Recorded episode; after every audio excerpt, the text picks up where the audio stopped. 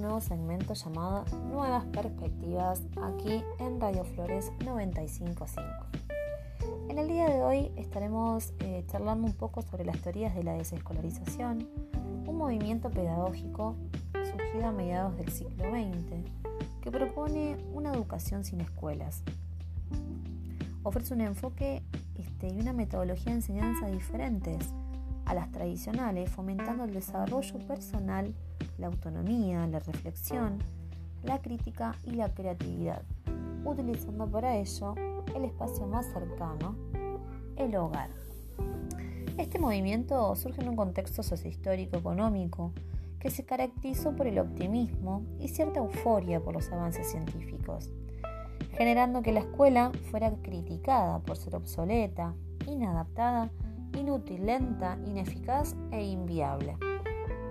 En consecuencia, se plantea el interrogante de ¿por qué mantener la institución escolar?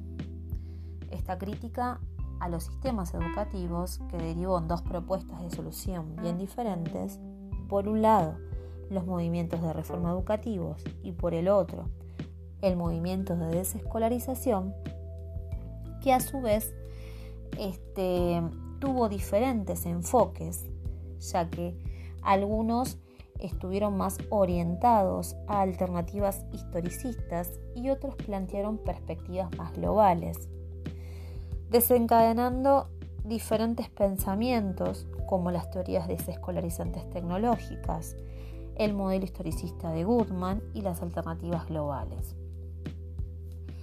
Nosotros vamos a detenernos un poco en el enfoque que planteó uno de los tres autores de las teorías desescolarizantes tecnológicas, en este caso el profesor canadiense McLuhan.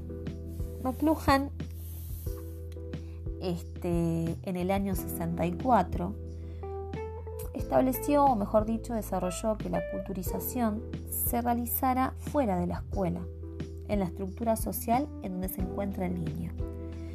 La posibilidad de ello estribaba en la utilización y difusión de los medios audiovisuales. Este, consideraba que la prensa, la revista, la televisión, la radio superaban la cantidad de información que pueden generar los profesores y las instituciones escolares, por lo que se trata de generalizar estos medios y ponerlos al servicio de la formación cultural. Este autor se basa en lo que agrada al niño y se enseña de un modo más efectivo de esta forma. Se fomenta el desarrollo personal, la autonomía, la reflexión, la crítica, la confianza en sí mismos y la creatividad para resolver problemas según los propios criterios y capacidades.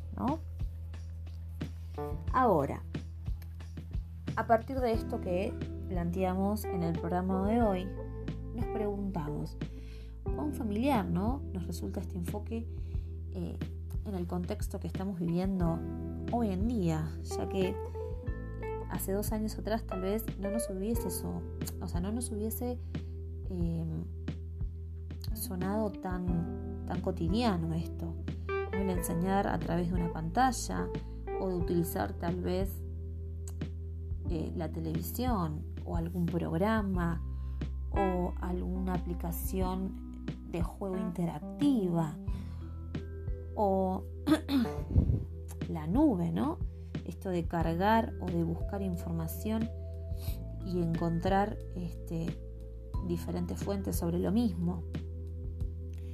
Em, frente a cuántos cambios o dificultades nos ha enfrentado este contexto, que aún nos deja mucho por desarrollar y explorar. Tal vez eh, no sería mala idea curiosear un poco en lo que proponen estos autores, este movimiento, y comenzar a ver el vaso medio lleno. Los dejamos eh, con este, este interrogante, este cierre abierto para volver a encontrarnos como cada día a las 19 aquí por Radio Flores 955, tu radio, tu lugar. Hasta la próxima.